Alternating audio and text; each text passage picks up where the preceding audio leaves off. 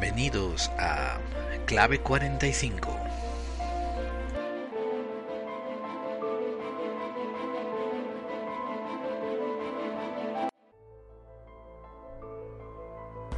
Buenos días, buenas noches, buenas tardes, dependiendo desde donde nos estén oyendo.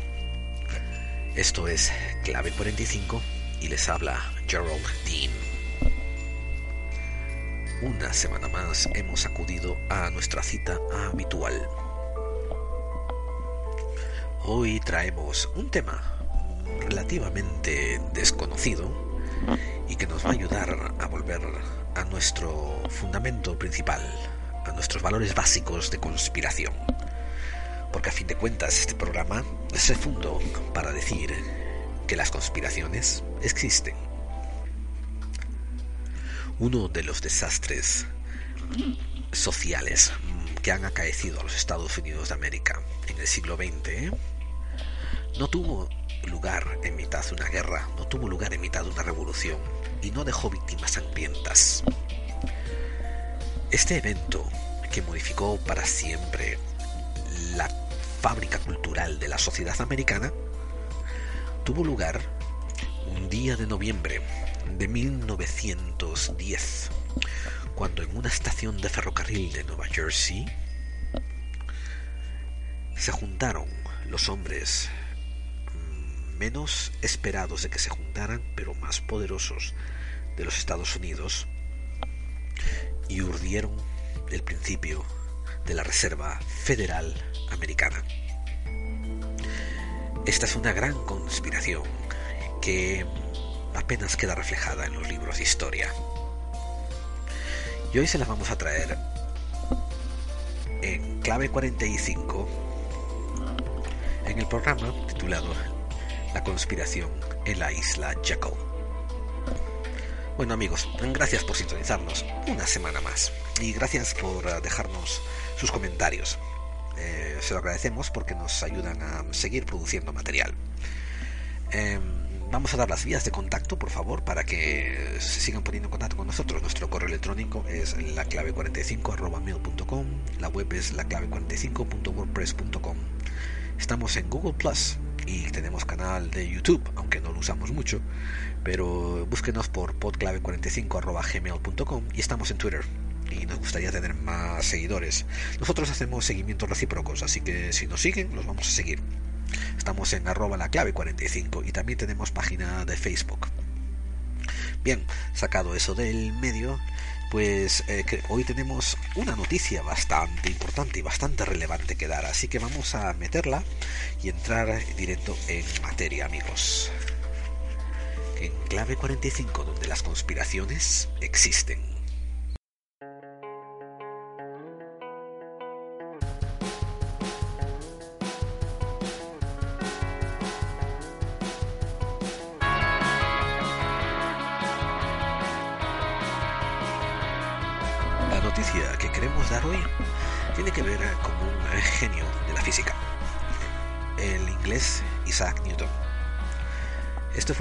Físico matemático pensador inglés del siglo XVII. Y diferentes fuentes, como por ejemplo CBS News, eh, CBS, eh, Gizmodo, rsc.org, un montón de diferentes fuentes en la internet eh, están dejando saber que se acaba de descubrir un manuscrito que hasta hace poco estaba en manos de un coleccionista privado y que ahora él se lo ha cedido al Chemical Heritage Foundation. Es como un museo sobre los avances de la química.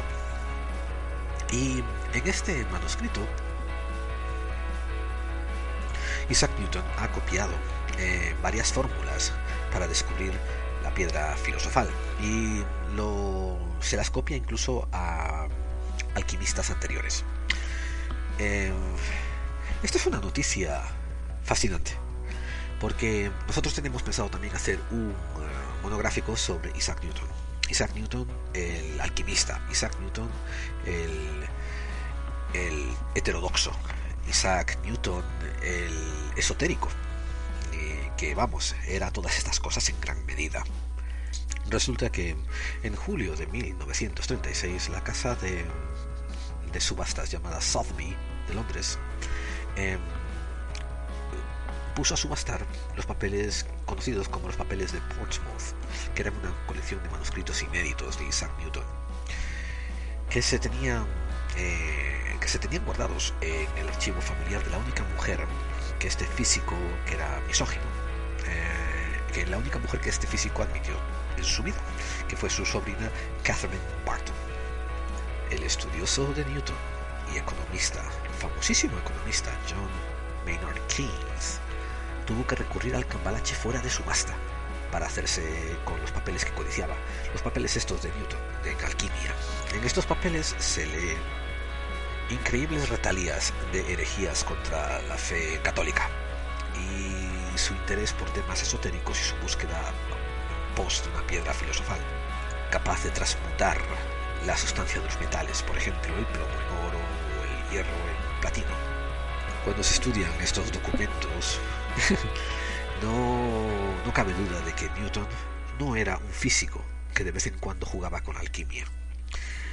Cuando se leen estos documentos en detalle, y son cientos y cientos de ellos, uno llega a la conclusión de que Newton era uno de los más completos alquímicos que había hecho algunos descubrimientos de física. La ironía es que a Newton muchas veces se le tilda como el primero en la edad de la razón. Y ahora se le está intentando revisitar ese título y se está jugando con darles el título de el último de los magos, el último de los babilonios y los sumerios. Y es que amigos, hay una cosa que Arthur C. Clarke, el escritor americano, nos dijo hace ya tiempo de una manera de una manera veraz y contumaz. Dijo que cuando la ciencia avanza tanto, se vuelve casi indistinguible de la magia. Por tanto, han existido a lo largo de la historia bastantes mentes claras, eh, bastante gente ilustrada, que entiende de que hay atajos, hay atajos a los que se puede llegar a la magia más elevada de la ciencia, sin tener que pasar por todas las pautas en el medio. Y mucha gente sospecha que de eso se trata el esoterismo. Y debo de admitir que a veces yo me encuentro entre ellos, opinando de que eh, cosas alquímicas, cosas esotéricas, eh, eran una manera de enmascarar ciencia pura y dura de una manera coloquial y que la gente que la estudiase en detalle eventualmente le ayudara a recuperar el camino de la ciencia. Bueno, repetimos, los papeles de Newton atestiguan de que fue uno de los más competentes alquimistas de su tiempo, que, por lo que parece ser, además hizo algunos descubrimientos físicos. Y nosotros les prometemos uh, muy pronto un monográfico sobre la fascinante figura de este hombre. Y hasta aquí las noticias en clave 45 donde las conspiraciones existen.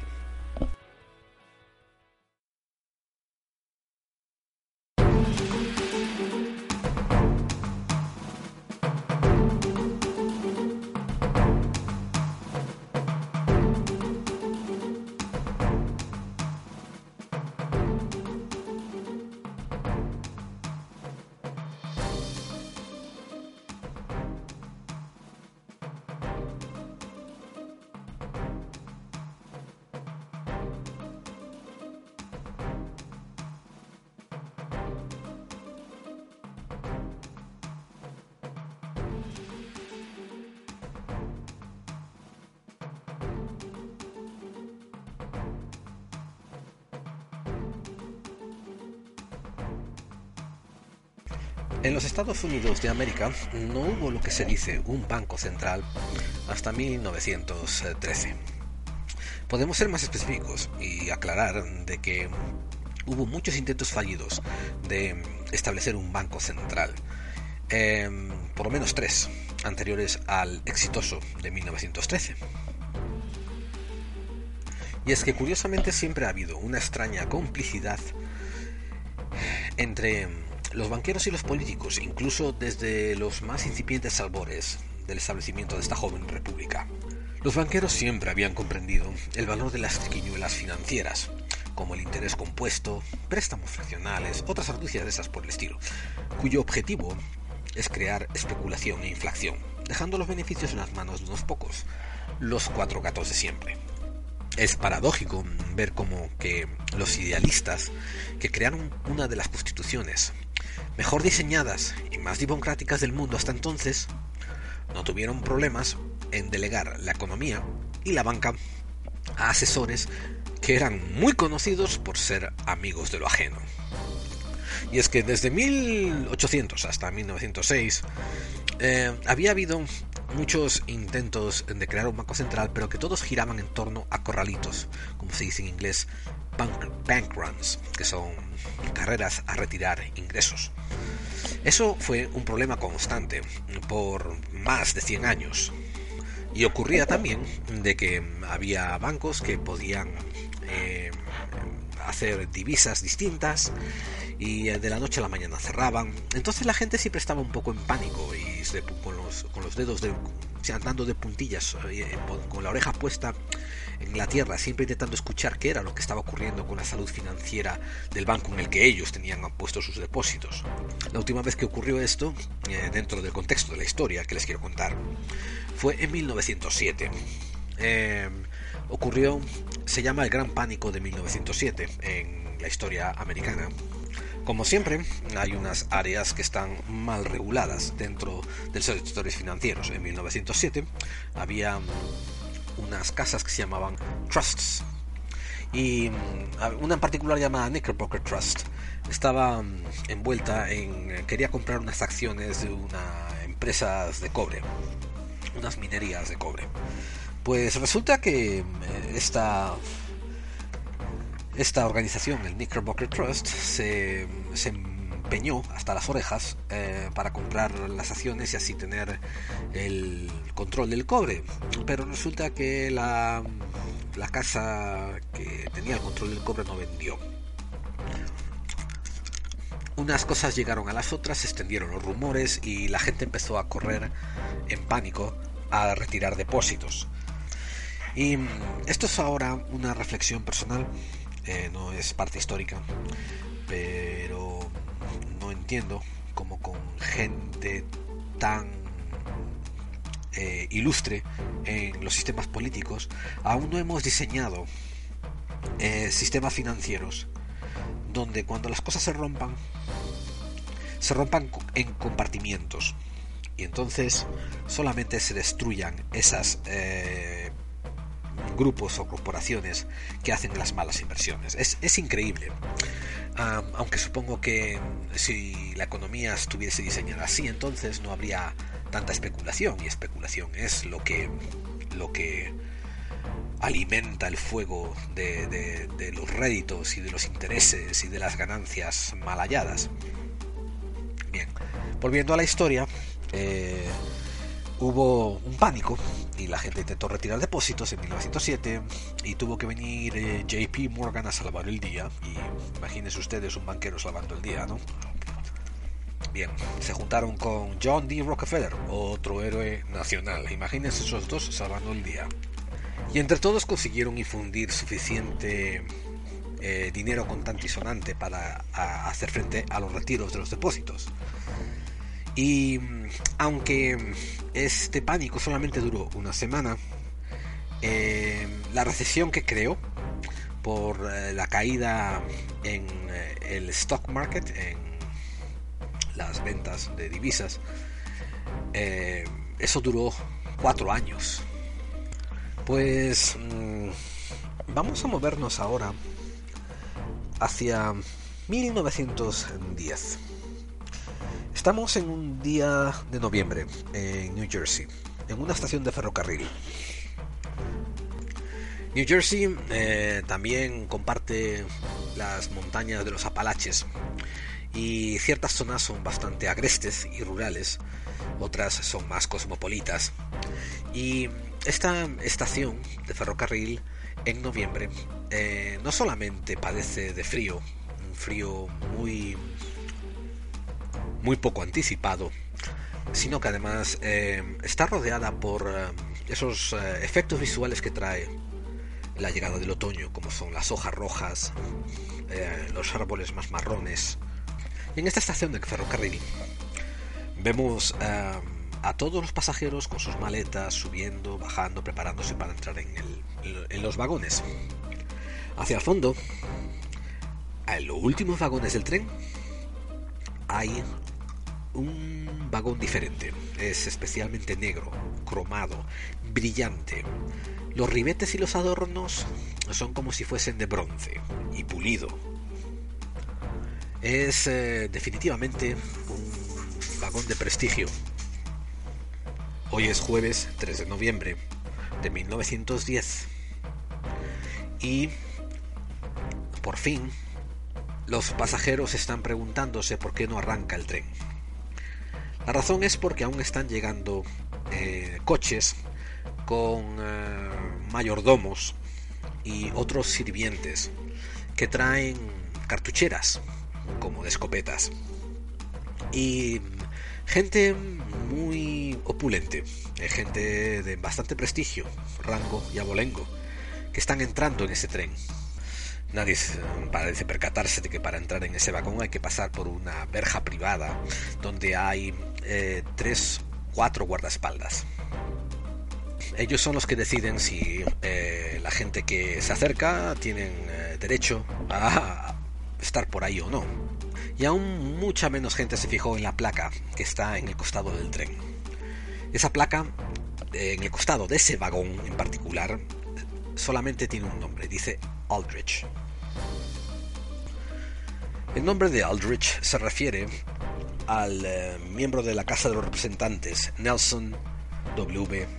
Aldrich, que es por parte de Rhode Island. Tiene 79 años y es un conocido amigo de los grandes intereses industriales y las grandes corporaciones del momento. Este hombre es un político de carrera. Lleva más de 25 años en el Congreso. Donde brilló con luz propia fue durante, bueno, perdón, fue después del desastre bancario del 1907, ese que le acabamos de narrar. Cuando pasó la primera semana y se entró en recesión, casi todos los políticos de los Estados Unidos querían implementar las medidas más duras de control sobre Wall Street que jamás habían implementado. Aldrich hizo todo lo que estuvo en su mano para impedir implementación de tales medidas que pusiesen restricciones a las negociaciones que hacía Wall Street. Después, por propia iniciativa, emprendió un viaje exploratorio. ¿A dónde fue? A Europa, para estudiar cómo funcionaban allí los ya implementados bancos centrales, particularmente en Inglaterra y Alemania. Y fue allí, en Inglaterra y Alemania, donde no se sabe si consciente, sin conocimiento o no consciente, bebió de las aguas del conocimiento de los Rothschild, las casas financieras que estaban detrás de la fundación de los bancos centrales europeos del momento. Y al volver de este viaje por Europa, Aldrich retomó el sueño el viejo sueño de muchos capitalistas que lo habían abandonado, muchos capitalistas americanos, que era crear un banco central en los Estados Unidos de América, tal como lo tenían las naciones europeas. Y esto nos trae a este momento, al jueves 3 de 1910, en noviembre, en esta estación de New Jersey, fría, En ese último vagón, el más lujoso jamás visto en esta estación de tren, han sido convocados A. P. Andrew, asistente al secretario del Departamento de Tesoro, Paul Warburg, que es presidente de una compañía de inversores llamada Kuhn Loben Company, que además él este es ciudadano alemán también fue invitado Frank Vanderlip, que era el sucesor al presidente del Banco Nacional de Nueva York. Ahí está también Harry, excuse me, Henry P. Davidson. Este es un accionista mayor, es un partner en la compañía de JP Morgan. Ahí pueden ver a Charles D. Norton, presidente presidente del First National Bank of New York. Y por último, eh, Benjamin Strong, que vino representando a JP Morgan, al mismísimo JP Morgan. Los pasajeros mm, de aquel tren no fueron ni molestados, ni tocaron, ah, ni, ni, tomaron contacto con ninguno de los otros pasajeros. Los que estaban en el vagón de Aldrich permanecieron completamente en isolación. Fueron, eh, fueron a pasar por New Brunswick en Georgia y tengan en cuenta, ¿no? que todos estos personajes que les decimos venían con una gran cátedra y una gran retalía de mayordomos, asistentes y gente de confianza con ellos. Por tanto, los seis personas, eh, perdón, las personas que he mencionado eh, eran el foco central de la reunión, pero había muchísima más gente en ese vagón. Se dice mm, que mm, el 40% de la riqueza del país estaba en aquel vagón. Pues mm, algo entrado la tarde, la locomotora arranca y comienza su largo viaje hacia New Brunswick, Georgia. No va directo, eh, hace una escala en Raleigh, North Carolina. Allí se desengancha la locomotora de Aldrich y se engancha a otra que continúa hacia eh, Georgia. Pasa primero por Atlanta, después por Savannah y finalmente llega a Brunswick. Brunswick es un pueblito de la costa atlántica de Georgia. Tiene apenas mil habitantes. Eh, por aquellas fechas, desde Georgia hasta Florida, los ricos habían comenzado a desparramar por el sur todas sus mansiones para pasar por allí lo peor del invierno atlántico. Y Brunswick también tenía una isla que había sido comprada recientemente por JP Morgan y algunos de sus asociados. Eh, habían remodelado una casa de hospedaje que había allí y se había convertido en un fastuoso semi-hotel privado. La isla se llama Jekyll Island. Bien, en 1910 eh, los periodistas tenían otra índole y los periódicos también tenían otra naturaleza completamente diferente a la de ahora. Para empezar, eh, había lo que se llamaba un ombudsman, que es básicamente un regulador es una persona, un cargo oficial que una persona ostenta, que regula de que los intereses que el periódico tiene en hacer eh, anuncios comerciales no tengan nada que ver ni se soslayen con la información que está dando. Así era como, por ejemplo, eh, un periódico podía recibir paga por eh, JC Penney, una tienda, y a la vez, a la misma, en el mismo en el mismo número imprimir un artículo acerca de que como JCPenney era la peor tienda del mundo. Los periodistas también eran diferentes. Em, había siempre una cuadrilla de periodistas esperando en los trenes, en las estaciones. Cuando llegó el, vagón de Aldrich, lo reconocieron enseguida. Y en el momento de tener que hacer el cambio de locomotoras, eh, todos los periodistas escriban a preguntas al senador y a los guardaespaldas. Aldrich eh, decidió tomar otra vez el toro por los cuernos y de la manera más descarada del mundo. Le dijo que venía con unos viejos amigos personales suyos y que venían a cazar patos a la isla Jekyll. Los periodistas vieron las cartucheras de las escopetas y supusieron que así quedaban los informes confirmados. Bien, estos hombres continuaron en completo secretismo durante los siguientes nueve días que duró su retiro en Jekyll Island. Entre ellos mismos solo se trataban en primeros nombres. En ese hotel que había comprado JP Morgan y sus asociados, los, estos, em, estos emprendedores, capitanes de industria, fueron atendidos por sus propios criados, como hemos contado antes. Los, em, los sirvientes eh, del local habían sido dados de alta, le habían dado vacaciones y habían sido mandados a casas, a sus casas durante la estancia de esta gente tan importante. No quedan actas, no quedan papeles, no quedan testigos, no se sabe en absoluto qué dijeron durante esos nueve días que hablaron, qué acordaron. Pero sí puedo decir lo que pasó después, todos lo podemos saber. Al final de esos nueve días, Aldrich se presenta en Washington e introduce un plan al gobierno para la instauración de un banco central y en él da las claves de su funcionamiento. Los colaboradores en Jekyll Island sabían que si el público se enterara de que se habían reunido para, para conspirar acerca de la creación de este banco central, todo el público se iba a poner en su contra y este antagonismo se iba a traducir a fuerza política. Por tanto, amigos, secretismo. Secretismo fue la orden del día. Secretismo dentro de la conspiración.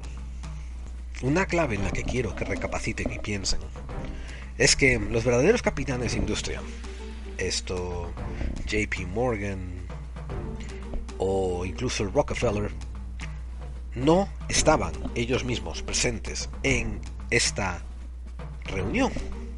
Ellos habían mandado delegados, habían mandado a sus peleles para que trabajaran y se ganaran el pan. Y que vinieran de vuelta con resultados que fueran satisfactorios para JP Morgan y John Rockefeller.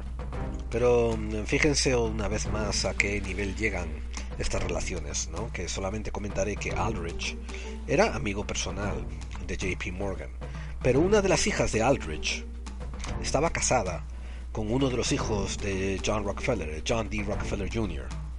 Amigos, eh, no pierdan la perspectiva de que ustedes y yo nos matamos el culo trabajando para ganar cuatro centavos, cuatro céntimos.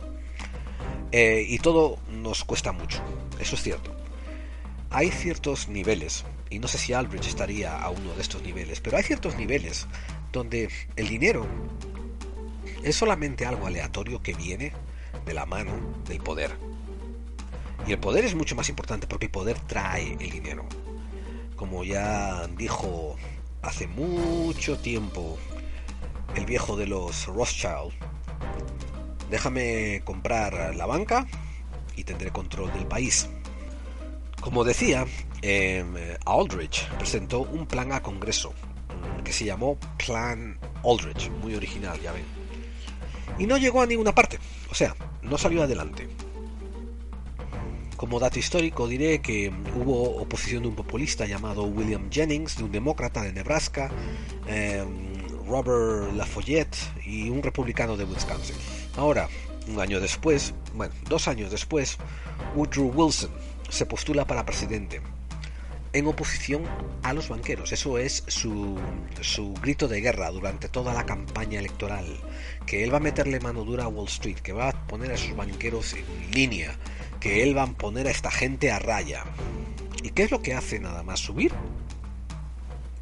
Se comprometió con una de las eh, variantes del plan Aldrich para instalar un banco central.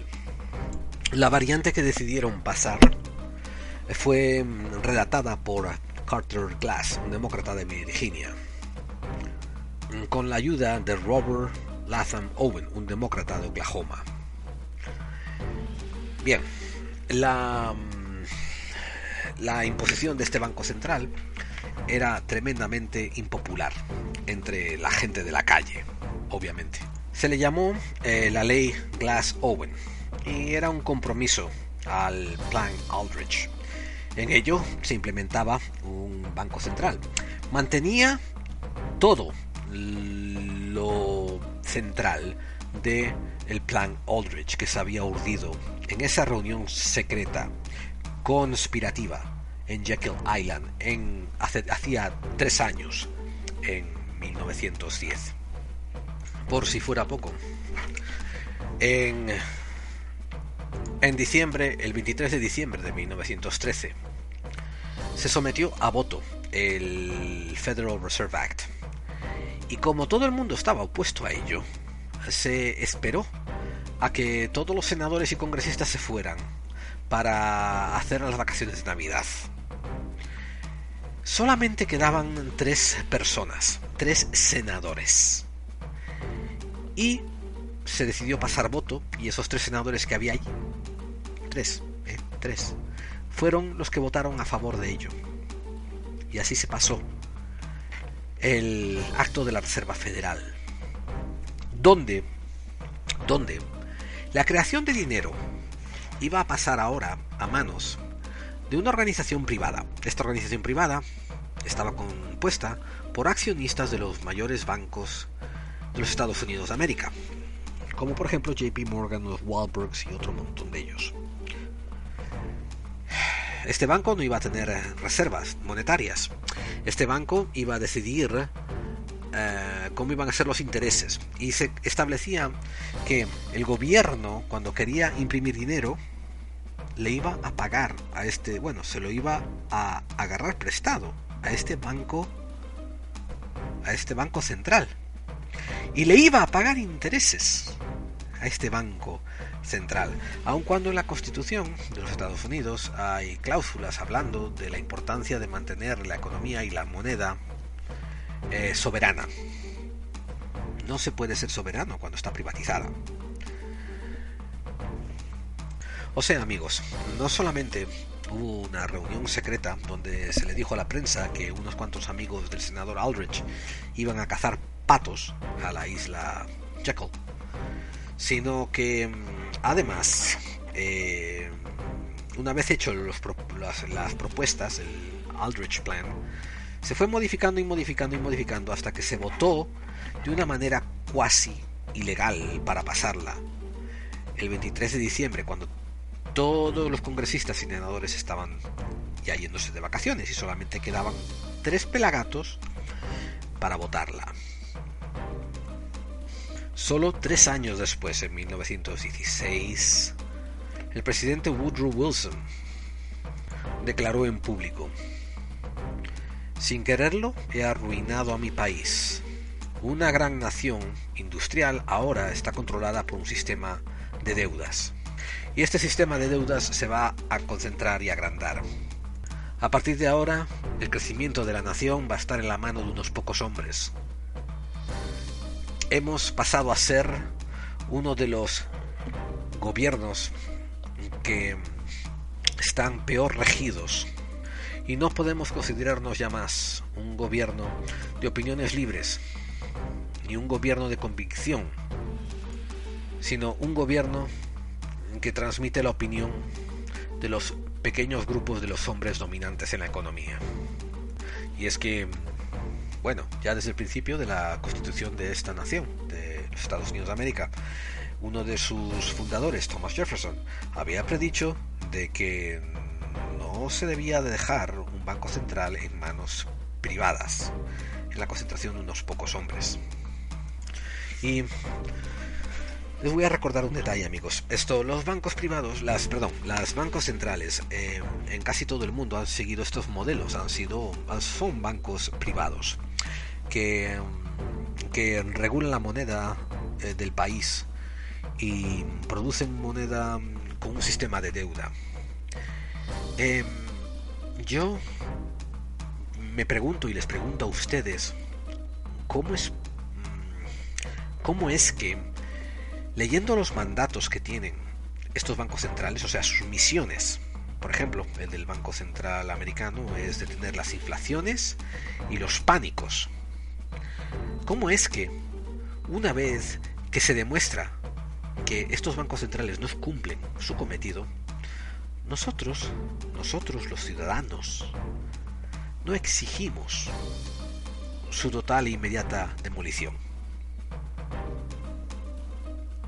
Bien, una de las respuestas es que cuando se empezaron a instalar las democracias, y estamos hablando de la República Francesa, estamos hablando de la República Americana, 1700, eh, siempre, siempre, siempre se pusieron en el medio unos resguardos para evitar lo que se llamaba la tiranía de las masas. El problema está en que los eh, psicópatas que están en el poder Psicópatas porque son gente carente completamente de empatía, ¿no? Eh, esta gente que está en ciertos vínculos de poder y que padecen de psicopatía, eh, usan esos recursos puestos dentro de las constituciones de cada país para resguardarnos de la tiranía de la masa, para convertirlo en la tiranía de la plutocracia, de unos pocos industrialistas. Nosotros estamos en el siglo XXI. Creo que llega el momento de que exploremos opciones como democracias directas, como repúblicas directas. Eh, seguir queriendo poner a intermediarios por el medio que nos resguarden de nuestras responsabilidades, tanto ciudadanas como políticas, porque al final es lo mismo. Política viene de polis, que quiere decir ciudad. Esto no es sano. No es sano. Es un poco parecido al cuarentañero que todavía está viviendo en el sótano de los padres. Es cuestión de intentar salir un poco adelante y buscar tu propio camino en la vida. Nuestras pocas opciones, nuestras opciones en esto en el siglo XXI no está en arreglar democracias. En España no consiste en corregir eh, la monarquía parlamentaria. Se trata en intentar implementar por cualquier medio necesario, por todos los medios posibles, una democracia representativa y lo mismo en Estados Unidos de América y lo mismo en todos los países que se quieran decir civilizados. Tenemos que empezar a poner la responsabilidad donde existen. cuando hay problemas económicos hay que buscar a los economistas y decir que se, se comportamentalicen los problemas para que no se extiendan al resto. Em, lo mismo con la seguridad. Cuando de repente vienen y dicen que hay un atentado en tal sitio, eh, la gente que estaba encargada de seguridad no funcionó bien. Toca, toca evaluarlos, toca ver si han estado funcionando, si han estado dormidos al timón, toca ver si, si, si han estado durmiéndose en los laureles. Toca exigir cuentas. Tiene que haber un sistema de control para asegurar que nuestro gobierno nos está funcionando y no que tiene un montón de chupatintas dormidos al volante. Y eso no va a ocurrir de la nada. Eso no lo tenemos que ganar. Y antes de empezar a luchar por él, tenemos que prepararnos. Prepararnos intelectualmente. Tenemos que prepararnos eh, psicológicamente. ¿Y saben qué le voy a decir? Tenemos que prepararnos también espiritualmente. Pues hasta aquí vamos a dejar el buscando claves de esta semana. La próxima semana vamos a continuar con este hilo y vamos a hablar sobre la creación del Federal Reserve Bank y la conspiración que hubo detrás de su creación. Obviamente aquí hemos dado ya un anticipo. Han visto que la historia empezó como tres años antes en esta reunión de la isla Jacob. Y es que eh, muchos episodios de la historia contemporánea parece que vienen siempre revestidos eh, de encuentros secretos, de acuerdos secretos, de reuniones secretas, etcétera, etcétera, del secretismo. Refiéranse a nuestro primer episodio, el TTIP. Y la próxima semana hablaremos del Federal Reserve Bank y la conspiración de su creación.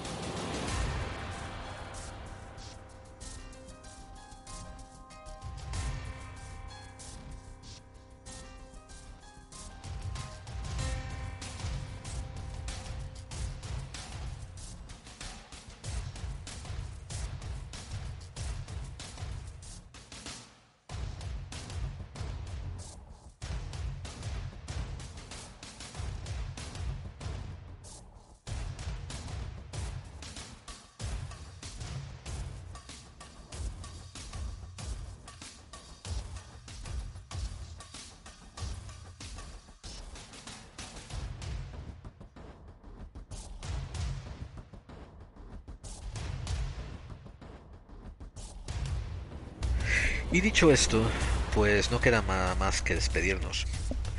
Darles mi más encarecidas gracias por estar ahí, por, ah, por ah, poner comentarios y por dejarnos saber que estamos siendo escuchados. La divulgación consiste en eso, en que los oyentes nos dejen saber que nos están ahí eh, siguiendo.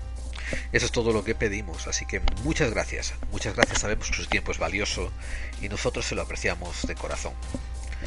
Y por favor acudan a la cita la semana que viene, ya saben que entre lunes o martes aparece un nuevo episodio y el que viene la semana que viene pues va a también tratar sobre los bancos centrales y va a tener mucho de conspiración. Muchísimo. Eh, vamos a dar unas cuantas teorías que no son muy divulgadas y que poca, que vamos, que, poca gente habla de ellas. Y, y eso es todo. Espero que les interese, por favor. Eh, déjenos saber cómo están. Y por último vamos a dar las gracias especiales a los nuevos integrantes de nuestro equipo. Sí, saben que al final de cada programa por lo general le damos unas gracias a, a la gente que nos ayudó a hacer esto. Y empezamos por nuestro encargado de gerencias e intendencias, el señor Armando Esteban Quito. Y también al gerente de procesos pirotécnicos, el señor Esteban Piro.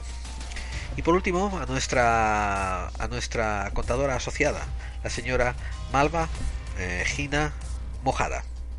Y eso es todo amigos, los esperamos eh, la semana que viene en clave 45 donde las conspiraciones existen.